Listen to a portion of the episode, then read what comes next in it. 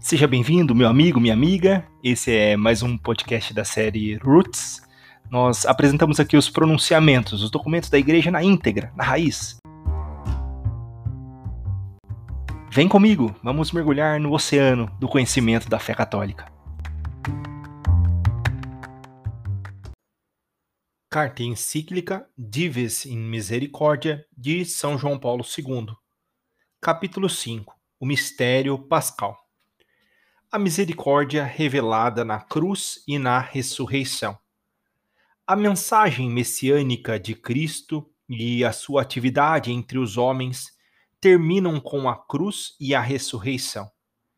Se quisermos exprimir totalmente a verdade acerca da misericórdia, com aquela totalidade com que ela foi revelada na história da nossa salvação, devemos penetrar de maneira profunda nesse acontecimento final, que, especialmente na linguagem conciliar, é definido como Mysterium Pascale, mistério pascal.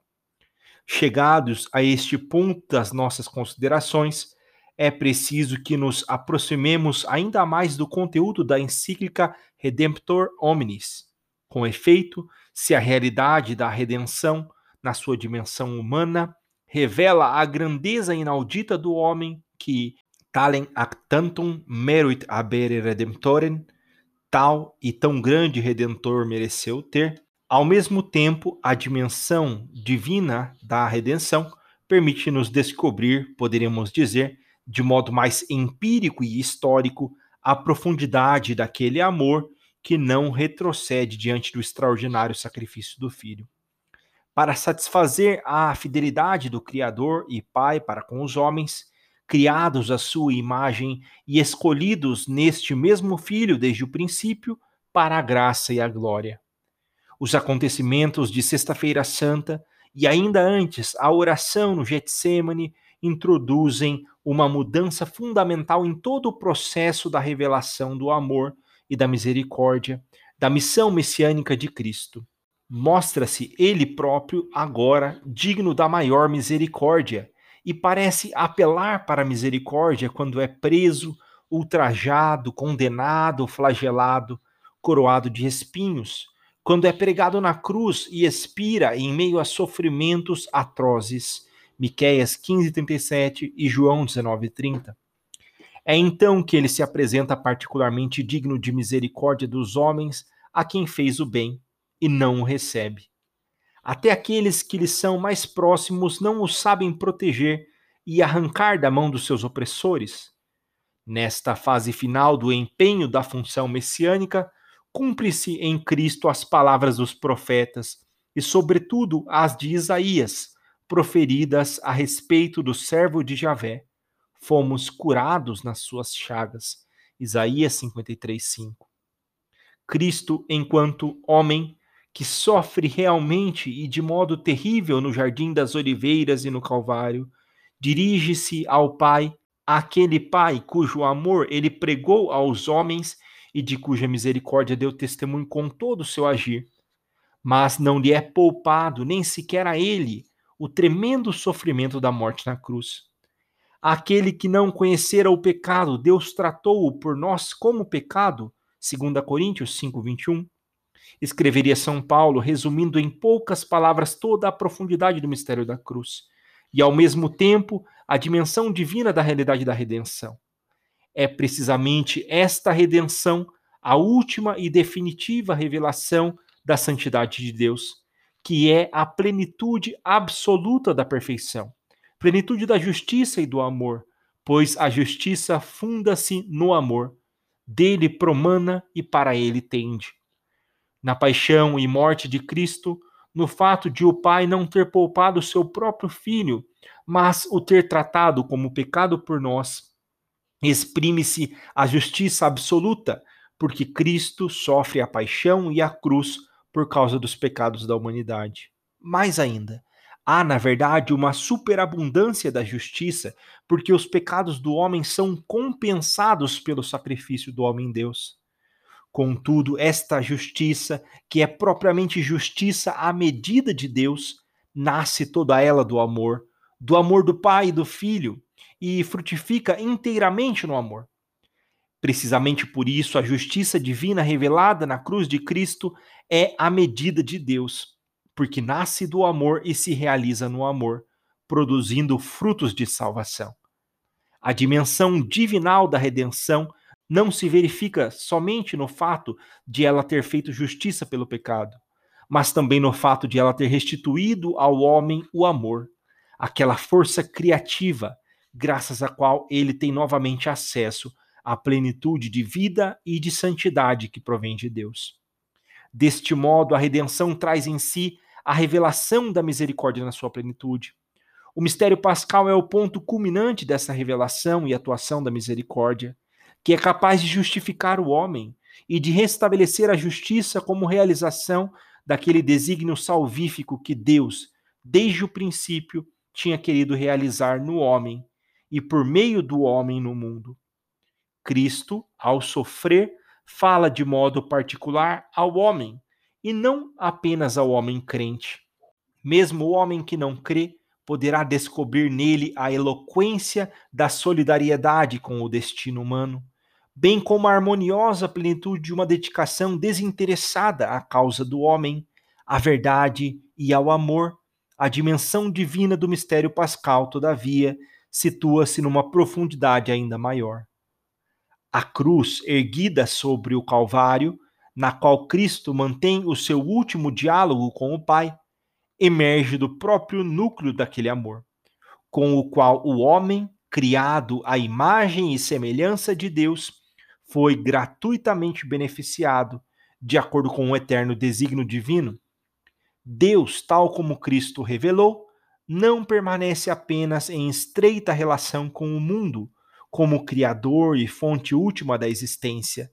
Ele é também Pai, está unido ao homem por ele chamado à existência no mundo visível, mediante um vínculo ainda mais profundo do que o da criação.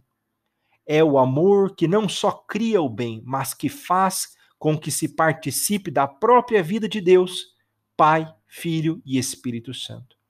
Efetivamente, quem ama deseja dar-se a si próprio. A cruz de Cristo sobre o Calvário surge no caminho daquele admirável commercium, daquela comunicação admirável de Deus ao homem, que encerra ao mesmo tempo o chamado dirigido ao homem para que, dando-se a si mesmo a Deus e oferecendo consigo todo o mundo visível, participe da vida divina e, como filho adotivo, se torne participante da verdade e do amor que estão em Deus e provém de Deus. No caminho da eterna eleição do homem para a dignidade de filho adotivo de Deus, precisamente surge na história a cruz de Cristo, Filho unigênito, que, como luz da luz, Deus verdadeiro de Deus verdadeiro, símbolo niceno constantinopolitano, veio para dar o último testemunho da admirável aliança de Deus com a humanidade, de Deus com o homem, com todos e com cada um dos homens. Esta aliança, tão antiga como o homem, pois remonta ao próprio mistério da criação e foi restabelecida depois muitas vezes com o único povo eleito, é igualmente nova e definitiva aliança. Ela ficou estabelecida ali, no Calvário, e não é limitada a um único povo, a Israel. A humanidade e o mundo estão envolvidos. Crer neste amor significa acreditar na misericórdia. Esta é, de fato, a dimensão indispensável do amor. É como que o seu segundo nome e, ao mesmo tempo, é o um modo específico da sua revelação e atuação de frente à realidade do mal que existe no mundo, que assedia e atinge o homem, que se insinua mesmo no seu coração e que o pode fazer perecer na geena. Mateus 10, 28. Amor mais forte do que a morte, mais forte que o pecado. A cruz de Cristo sobre o Calvário é também testemunha da força do mal em relação ao próprio Filho de Deus, em relação àquele que, mas aberta a todos e a cada um. Que nos diz, pois, a cruz de Cristo, que é, em certo sentido, a última palavra da sua mensagem e da sua missão messiânicas, em certo sentido, acentue-se, porque ela não é ainda a última palavra do Deus da aliança. Esta efetivamente seria pronunciada naquela madrugada, quando primeiro as mulheres e depois os apóstolos, ao chegarem ao sepulcro de Cristo crucificado, o vão encontrar vazio, ouvindo pela primeira vez este anúncio: Ele ressuscitou. Depois repetirão aos outros tal anúncio e serão testemunhas de Cristo ressuscitado. No entanto, mesmo na glorificação do Filho de Deus, continua a estar presente a cruz, que através de todo o testemunho messiânico do homem filho que nela morreu, fala e não cessa de falar de Deus Pai, que é absolutamente fiel ao seu eterno amor para com o homem, pois que amou tanto o mundo. E portanto, o homem no mundo, que deu o seu Filho unigênito, para que todo aquele que nele crê não pereça, mas tenha vida eterna. João 3,16. Crer no Filho crucificado significa ver o Pai. João 14,9. Significa crer que o amor está presente no mundo e que este amor é mais forte do que toda espécie de mal em que o homem, único dentre todos os filhos dos homens, era por sua natureza absolutamente inocente e livre do pecado, e cuja vinda ao mundo foi isenta da desobediência de Adão e da herança do pecado original. E eis que precisamente nele, em Cristo, é feita a justiça do pecado à custa do seu sacrifício, da sua obediência até a morte. Filipenses 2:8. Aquele que não tinha pecado, Deus o fez pecado por causa de nós. 2 Coríntios 5:21 e fez-se justiça da morte à custa da morte daquele que era sem pecado e o único que podia, mediante a própria morte, infligir a morte à morte. 1 Coríntios 15, 54. Deste modo, a cruz de Cristo, na qual o Filho, consubstancial ao Pai, presta plena justiça a Deus, é também uma revelação radical da misericórdia ou seja, do amor que se opõe àquilo que constitui a própria raiz do mal na história do homem, opõe-se ao pecado e à morte. A cruz é o modo mais profundo de a divindade se debruçar sobre a humanidade e sobre tudo aquilo que o homem, especialmente nos momentos difíceis e dolorosos, considera o seu próprio destino infeliz. A cruz é como que um toque do amor eterno nas feridas mais dolorosas da existência terrena do homem. É o cumprir-se cabalmente do programa messiânico que Cristo um dia tinha formulado na sinagoga de Nazaré, Lucas 4, do 18 ao 21, e que repetiu depois diante dos enviados de João Batista, Lucas 7, do 20 ao 23. Segundo as palavras escritas, havia muito tempo na profecia de Isaías, Isaías 35, 5 e 61, do 1 ao 3. Este programa consistia na revelação do amor misericordioso para com os pobres e os que sofrem, os prisioneiros, os cegos, os oprimidos e os pecadores. No mistério pascal superam-se as barreiras do mal multiforme de que o homem se torna participante durante a existência terrena. Com efeito, a cruz de Cristo faz-nos compreender as mais profundas raízes do mal que mergulham no pecado e na morte. E também ela se torna um sinal escatológico. Será somente na realização escatológica e na definitiva renovação do mundo que o amor vencerá em todos os eleitos os germes mais profundos do mal, produzindo como fruto plenamente maduro o reino da vida, da santidade e da imortalidade gloriosa. O fundamento desta realização escatológica está contido na cruz de Cristo e na sua morte. O fato de Cristo ter ressuscitado ao terceiro dia, 1 Coríntios 15, 1, constitui o sinal que indica o remate da missão messiânica, sinal que coroa toda a revelação do amor misericordioso no mundo submetido ao mal. Tal fato constitui ao mesmo tempo o sinal que preanuncia um novo céu e uma nova terra. Apocalipse 21, 1. Quando Deus enxugará todas as lágrimas dos seus olhos, e não haverá mais morte, nem pranto, nem gemidos, nem dor, porque as coisas antigas terão passado. Apocalipse 21, 4. Na realização escatológica, a misericórdia revelar-se-á como amor, enquanto que na temporalidade da história humana, que é conjuntamente uma história de pecado e de morte, o amor deve revelar-se, sobretudo, como misericórdia e ser exercido também como tal. O programa messiânico de Cristo, programa tão impregnado da misericórdia, torna-se o programa de seu povo, da Igreja. No centro deste programa está sempre a cruz, porque nela a revelação do amor misericordioso atinge o seu ponto culminante. Enquanto não passarem as coisas antigas, Apocalipse 21, 4, a cruz permanecerá como aquele lugar a que se poderiam referir ainda outras palavras do Apocalipse de São João. Eis que estou à porta e bato. Se alguém ouvir a minha voz e me abrir, entrarei em sua casa e cearemos juntos, eu com ele e ele comigo. Apocalipse 3:20. Deus revela também de modo particular a sua misericórdia quando solicita o homem, por assim dizer, a exercitar a misericórdia para com o seu próprio filho, para com o crucificado. Cristo, precisamente como crucificado, é o verbo que não passa. Mateus 24, 35. É o que está à porta e bate ao coração de cada homem. Apocalipse 3, 20. Sem restringir a sua liberdade, mas procurando fazer irromper desta mesma liberdade o amor. Um amor que é não apenas ato de solidariedade para com o filho do homem que sofre, mas também, de certo modo, uma forma de misericórdia, manifestada a cada um de nós para com o Filho eterno do Pai.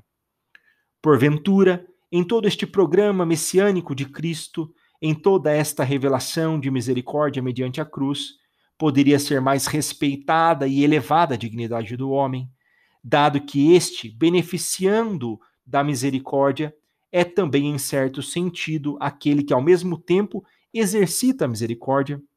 Em última análise, não é acaso esta a posição que toma Cristo em relação ao homem quando diz: Sempre que fizestes isso a um dos meus irmãos, foi a mim que o fizestes?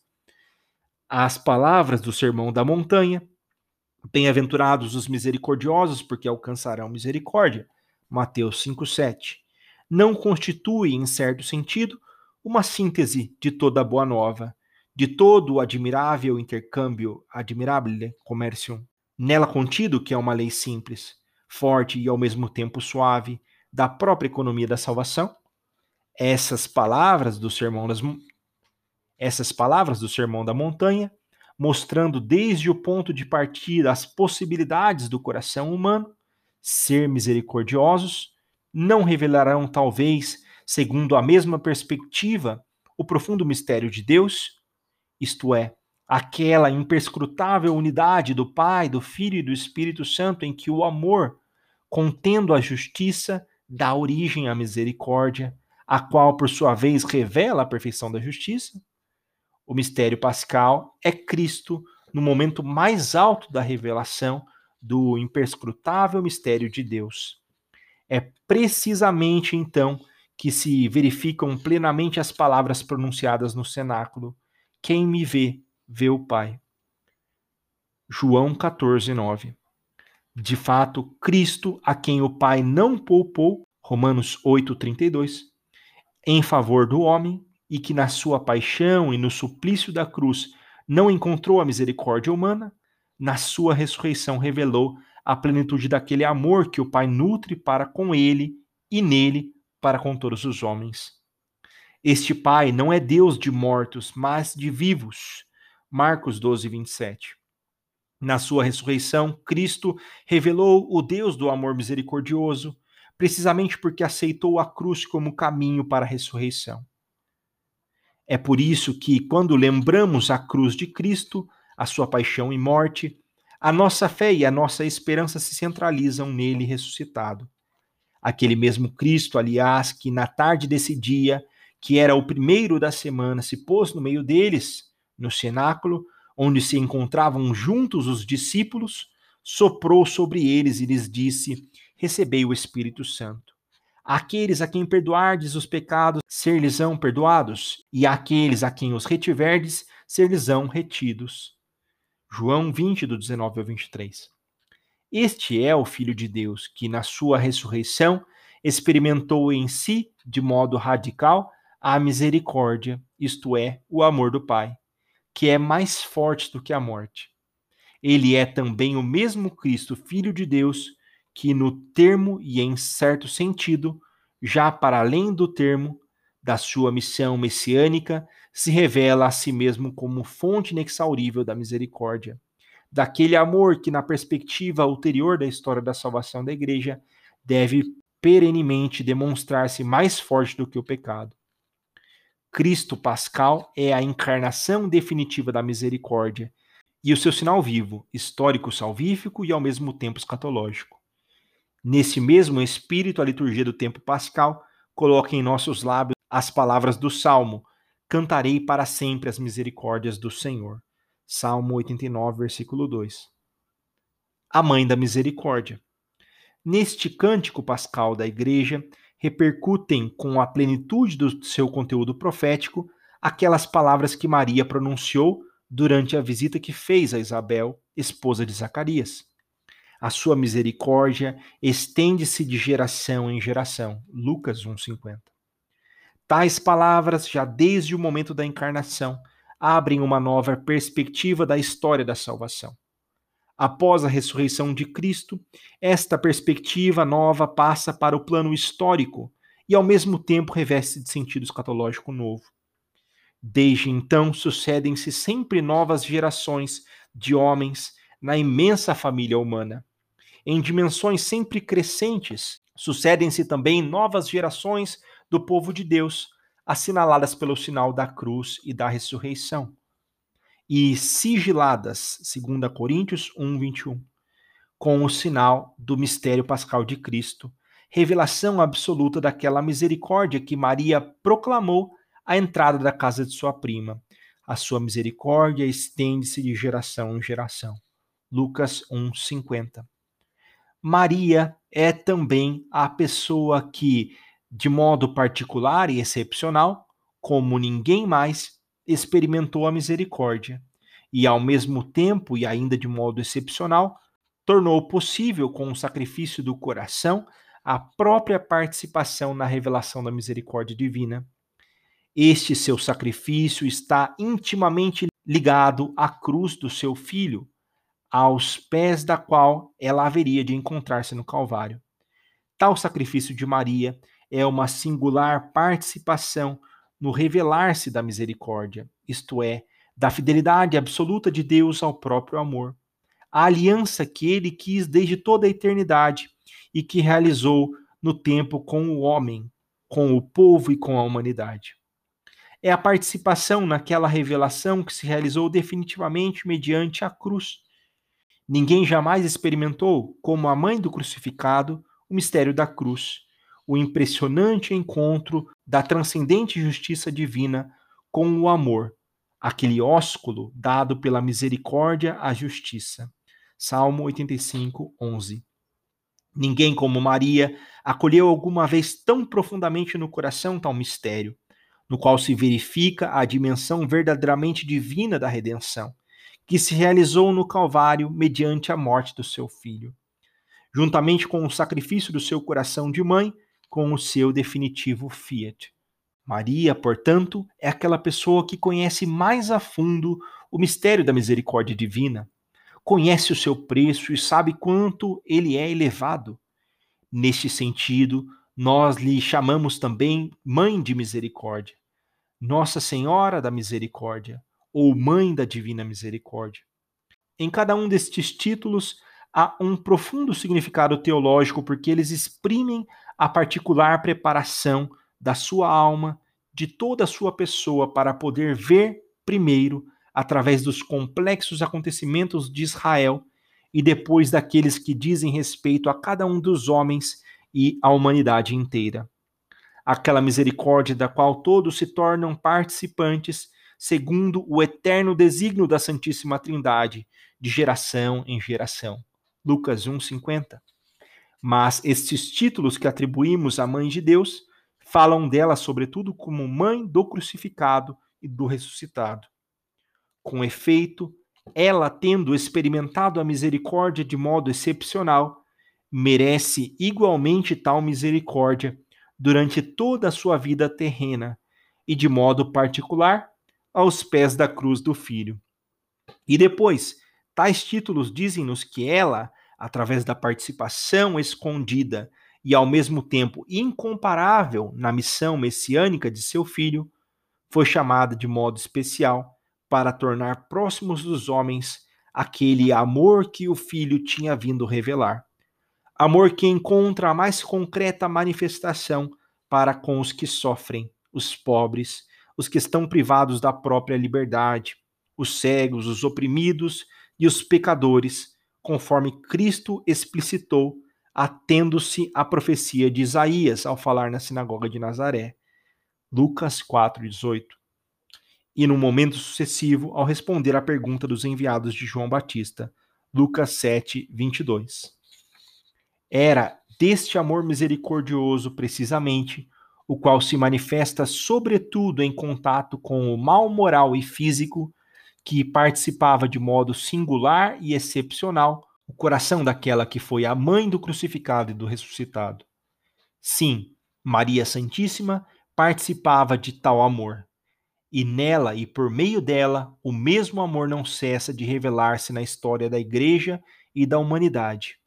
Esta revelação é particularmente frutuosa porque se funda, tratando-se da Mãe de Deus, na singular percepção do seu coração materno, na sua sensibilidade particular, na sua especial capacidade para atingir todos aqueles que aceitam mais facilmente o amor misericordioso da parte de uma mãe. Este é um dos grandes e vivificantes mistérios do cristianismo, mistério muito intimamente ligado ao mistério da encarnação. Esta maternidade de Maria na economia da graça, diz o Concílio Vaticano II, perdura sem interrupção a partir do consentimento que ela deu com a sua fé na Anunciação e que manteve sem vacilar junto à cruz até a consumação final de todos os eleitos. De fato, depois de elevada ao céu, ela não abandonou esta missão salutar, mas por sua multiforme intercessão continua a alcançar-nos os dons da salvação eterna. Com o seu amor de mãe, cuida dos irmãos de seu filho, que ainda peregrinam e se debatem entre perigos e angústias, até que sejam conduzidos à pátria bem-aventurada. Constituição Dogmática Lumen Gentium 62